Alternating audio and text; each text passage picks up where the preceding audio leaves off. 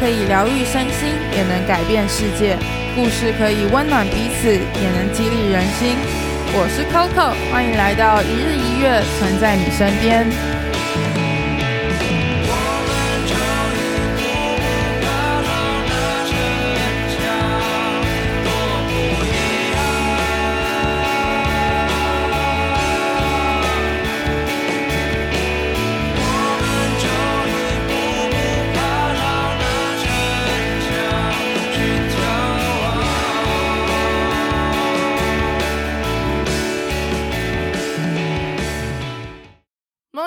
家早安，我是 Coco，欢迎回到一日一月，存在你身边。今天又是我们星期一的创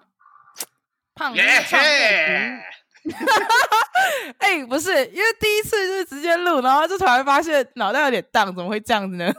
好，okay, 今天要跟大家聊的是呢，欧丁之前在跟大家说分享的时候，他有说到嘛，他在外商公司担任 HR 的工作，那 HR 就是 Human Resources，就是人力资源。这个人力资源的这个调度啊，这个人力管理，我觉得他在存在音乐其实做得超好。然后我就很想要，就其实长期以来，在我加入存在音乐以来后，我都很想要问他，他是怎么样运用这个在外商公司学到的东西，然后在存在音乐使用，就是在跟员工相处啊，或者是跟客户相处。我觉得这是一个很有趣的话题。那我们今天就来跟欧丁聊聊。HR 这个 Human Resources 对他来说，对他的创业，对他管理存在音乐有什么样的帮助吧？欧丁，你要不要先分享一下你在外商公司的 HR 是怎么样的职务？好，OK，呃，我分享一下，就是我在外商银行是做 HR，是人力资源，然后我的部门是 Learning。就是做学习与发展。那通常这个部门呢，在 HR 里面相对啦，算是比较小的。但是呢，通常会有 Learning Team，通常都会在一些比较大或是制度比较健全的企业里面才会有这个部门的需求。不然，通常 Learning 都会是小公司的话，都会是一般的 HR 去兼任。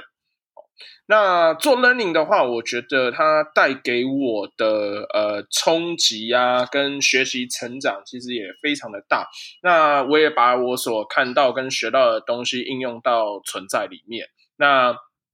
这个部分我等一下会继续分享。我想到你之前有跟我们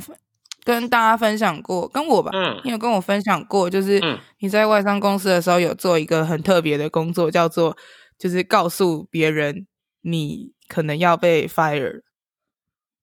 哦哦哦，那个那个并不是我的工作，那个是叫做 ER，那个是员工关系部的人去处理的。对，但是因为你在做哦，没有没有，那不是我在做，那是我去我看到他们在做这些事情。哦，你只是分享给我们听。对，对，对，对，对，我是分享给你们听我那时候所看到的东西。哦、因为其实，在大企业里面，他的呃每一位伙伴的职责是分得非常清楚的。所以比较不会这样去跨到别的 team 去做其他的事情，对，嗯、所以我那时候就是专心做 learning，然后还有做专案。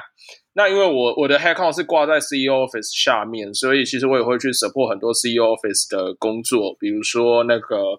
呃 FinTech 呃金融科技的小组 FinTech team，他们有做很多的，比如说展览啊，或者是他们有很多的 roadshow，然后会办很多的讲座。去提高就是我们全员工对于 FinTech 的 awareness，然后还有就是我们在呃金融业界的曝光这样子。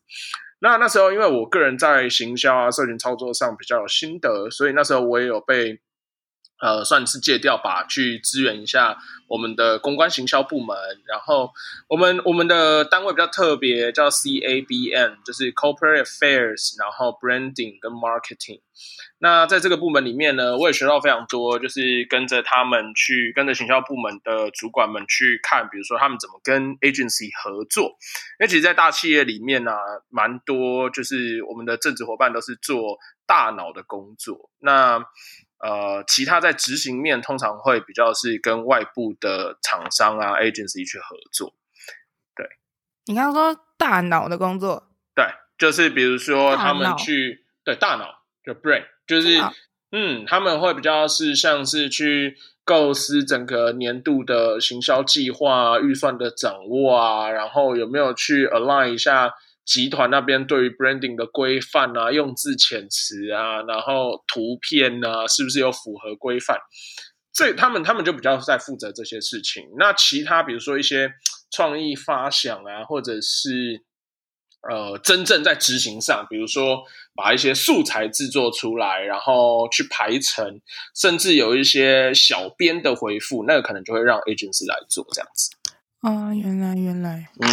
那你觉得啊，就是你在外商银行这学到的这些东西啊？你是怎么样运用在存在音乐的？我想存在音乐的行销、社群行销，嗯，还有存在音乐的很多内部的管理，其实，嗯，都跟你的外商公司的经验其实很相关吧，很连连接的蛮深的。OK，呃，我我觉得我在外商银行里面学到的，绝对还是我的呃本。本科系，我所谓本科系有 quote 起来。本科系是指我在 HR 人力资源这一块。那因为刚回到刚的主题，我是我是负责那个呃 learning 嘛。那其实 learning 里面也有在分，我们像我们 learning team 可能有十位同仁，那会有一个 learning head，然后搭配一位 senior 的 facilitator，就是我们都叫呃称为讲师。那这个讲师，比如说资深的讲师。我就会和他去 co-work。那我们主要负责的会是呃带人主管，所有的 people leader，然后还有 selective talents，就是呃各个事业体里面特别突出跟优秀的人才这样子。那我们会负责他们的呃学习发展。那所有的课程的 deliver 都会是由 senior facilitator 去做。那我大部分都是 logistic 的资源，然后或者是一些在呃行销的素材呀、或者发想啊，或是 broadcast 的制作上面去做帮忙。那回到这一点，所以也跟在他们 learning head 跟 senior facilitator 身边这样两年来。看了很多的，比如说带人主管应该要有的样子，或者是 mindset 应该是怎样。比如说，我们里面有很多的是 leadership 的课程，就是关于一个 leader 应该要做到呃怎么样才成为一个好的 leader。然后呃，当员工新进同仁呃进来的时候，你要怎么样去关心他？你要怎么样去引导他？你要怎么样带领他去成为更好的人？然后同时，比如说你要怎么样去评估每一位员工的表现的好坏，我们都有一些呃工具可以使用，比如说 Ninebox，然后比如说我们有一些呃人才管理的工具。那这个大家有兴趣之后，我也会再分享。那在这一块呢，我觉得我学到之后，我把它应用回来到存在音乐是，比如说像是啊、我们我们在分 team 的时候，其实就会非常的明确，而且我会希望每一位伙伴都有呃带领别人的机会。其实就像呃，就像我应该是在教会看过的吧，我看过很多教会都会提倡一句话，就是说你要成为。好的牧羊人之前，你同时也必须是一只好的羊，就是你能够带领别人，但你同时也能够很好的被别人带领着，就是发挥团队的精神 （team spirit）。因为只有这样，你才能成为一个更全面的人，然后成为一个呃呃更棒的呃团队分子。所以我我觉得我在把外商银行学到的东西带回来的这一套啊，除了在管理上，除了在呃评估每一位伙伴的产出之外，同时我也学到了很多，就是呃存在音乐与其他地方非常、其他品牌非常非常不一样的特色。那我就是称之为我们非常非常的有 HR 的色彩在我们的团队里面。比如说，我会觉得所有的呃沟通都必须要透明，而且要非常直接。然后我们在呃面试上也非常非常的特别。我相信这个是呃只要来过存在音乐面试过的所有 Canada 应该都印象非常深刻的。那 Coco 在的那时候，我们还没有把这个发挥到很极致。那 Coco 后来离开去德国以后，我们把我们在面试这一块已经发挥到一个，我个人觉得以以一个初阶的初阶的职位来说，我觉得我们已经做到蛮极致了啦。对啊，真的真的。嗯，那如果看到那个画面，都很想要去玩。如果大家有兴趣的话，可以可以再去 Google 一下，就是存在音乐，然后实习生，然后或是去看一下那个呃，有一个杂志，线上杂志叫加分制，就是可以去看一下，里面有呃很浅白的，就是对于我们的呃是呃 interview 的过程一个很简单的介绍。那同时也有去访谈一下我们的我们家当时的两位实习生。之后好像也有会上 Coco 的节目这样子，没错，大家就会知道这两位实习生，嗯，先不讲他们就是怎么样，但是可以期待一下，对，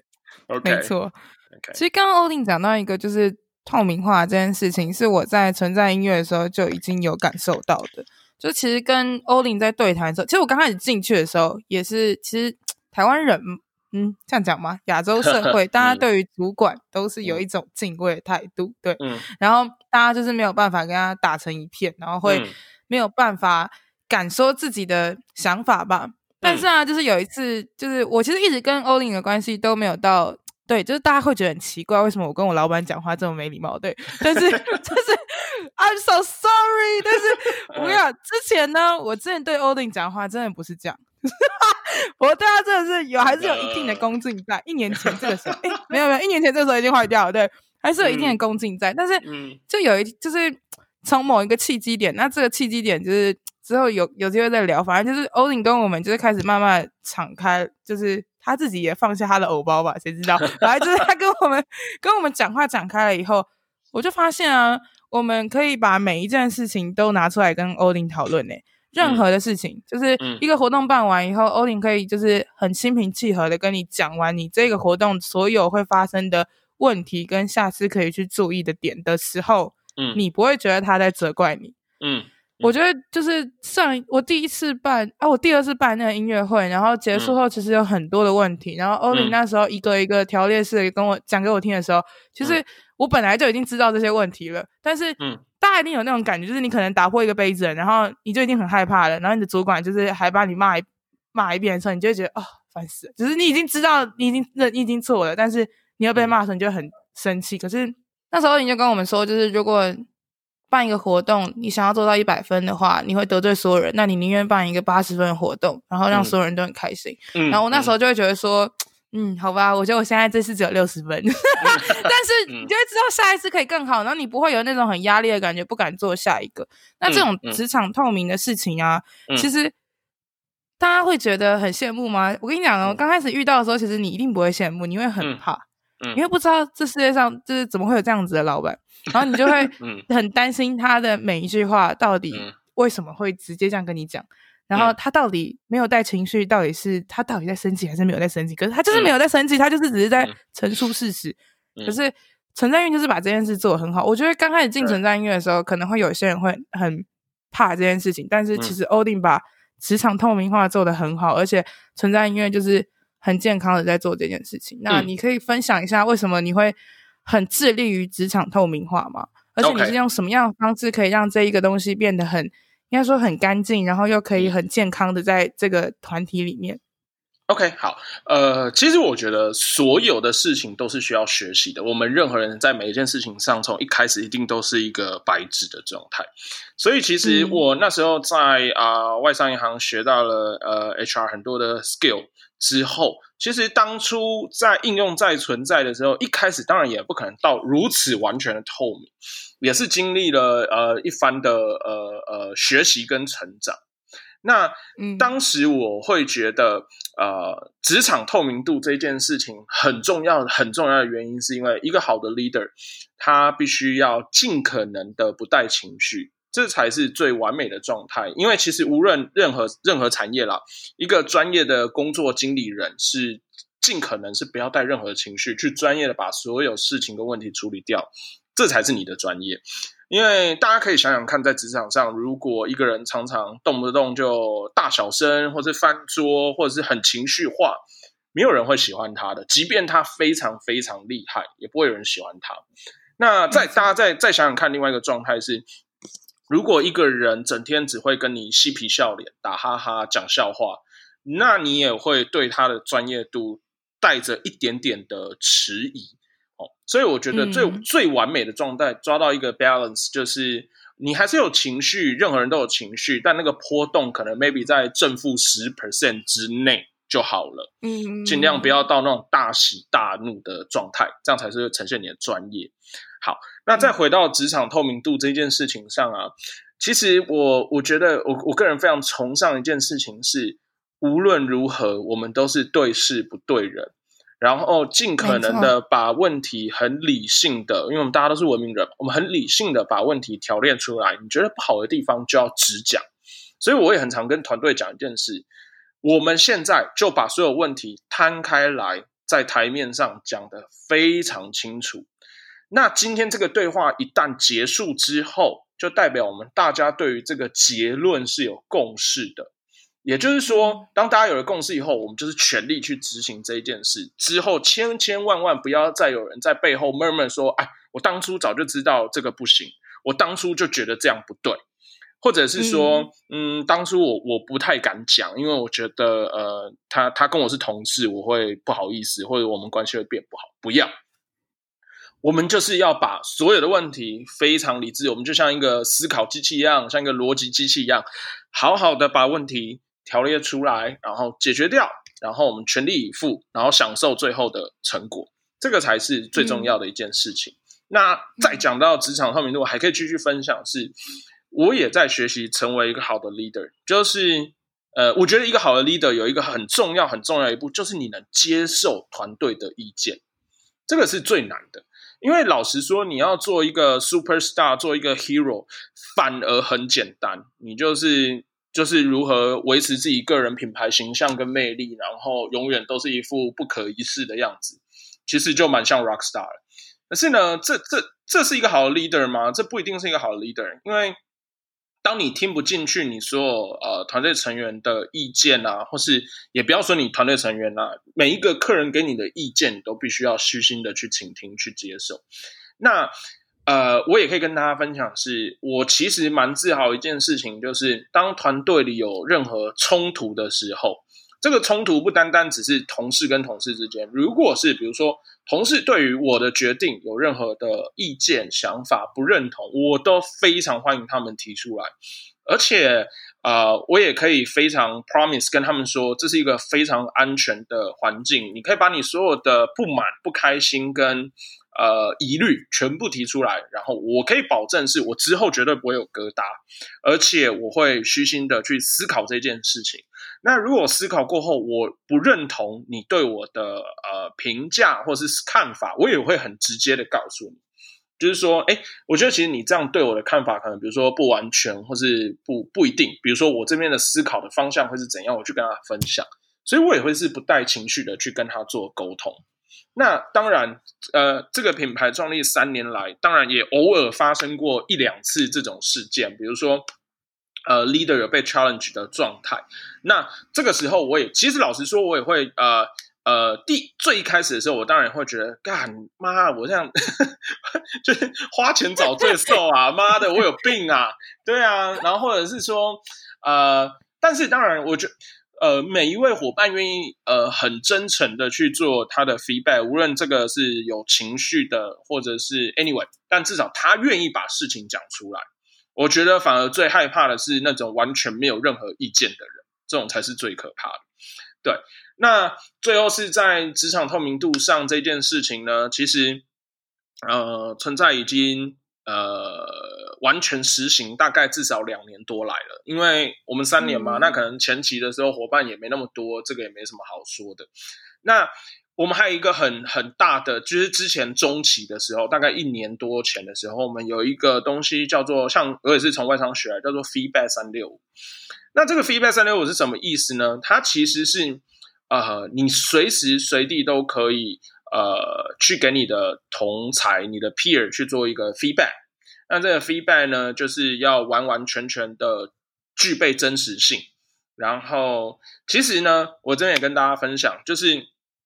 你在给大家任何一个人 feedback，不管你的同事、给你的下属，或是给你的长官在 feedback 的时候，你一定要 based on reality，就是你要 based on 真正的事情，然后去跟他做 feedback，而不是都是写一些形容词，或是写一些感性的话。这个感性的话不一定就是好好听的话。有可能是情绪性的话，是不能去这样写的。所以，真正好的 feedback 是要给别人是，比如说你要写说，哦，我觉得 Coco 呃哪个地方做的很好，比如说他哪个专案，然后他怎样的处理情境下，这个是非常棒的模范。那 Coco 在哪一件事情的处理上，我认为他应该可以怎么调整会更好。这种就是 based on reality，而不是一个只是形容词哦，或者是带着情绪的话。好，那早期的时候我们也有做过呃 feedback 三六五，那那时候也很刺激哦，就是我会希望所有团队成员要保持完全的匿名，而且你在给 feedback 的时候，你可以用打字的嘛，就是写写一些内容，你要尽可能的，我还提醒大家说，你要尽可能的不要让。呃，我们就是可能透过一些蛛丝马迹，就大概猜得出来这件事是谁，这个 feedback 是谁写的。